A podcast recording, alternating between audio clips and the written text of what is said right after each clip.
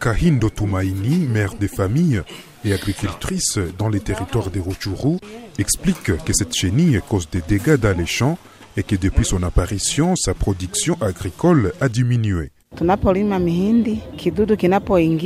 nous cultivons le maïs et que la chenille s'y introduit dans un champ où l'on pouvait récolter 10 sacs, on n'en récolte que 4. C'est ainsi que l'on constate que la chenille nous apporte la famine dans la région. Elle s'attaque souvent à nos semis en période de sécheresse. Le réseau des ingénieurs agronomes travaille principalement sur les territoires des Rutshuru. L'ingénieur Jado Matesso affirme qu'il s'agit d'une chenille légionnaire d'origine américaine. La, la, la chenille en question, c'est euh, l'Spodoptera frugiperda. C'est ça le nom scientifique de la chenille. C'est une chenille légionnaire qui pourrait provenir euh, des, régions américaines. Jimmy Miruo, un jeune agriculteur de Boisa dans le territoire des Rutshuru, est lui aussi victime de la chenille légionnaire.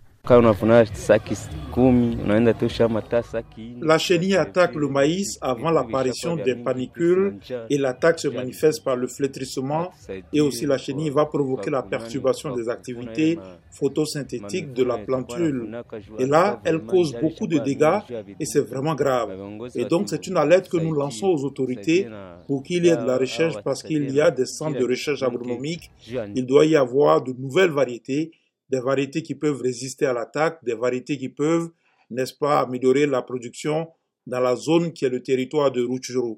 Pour remédier à cette situation, l'expert Jado Matesso explique que la région a besoin de nouvelles variétés de semences de maïs capables de résister à la chenille. C'est une alerte que nous lançons aux autorités défenseurs de manière à ce que qu'il y ait des recherches, parce qu'il y a des centres de recherche agronomique il faut qu'il y ait de nouvelles variétés, des variétés qui peuvent résister à l'attaque, des variétés qui peuvent, n'est-ce pas, améliorer la production agricole dans la zone qui est le territoire de Rutshuru.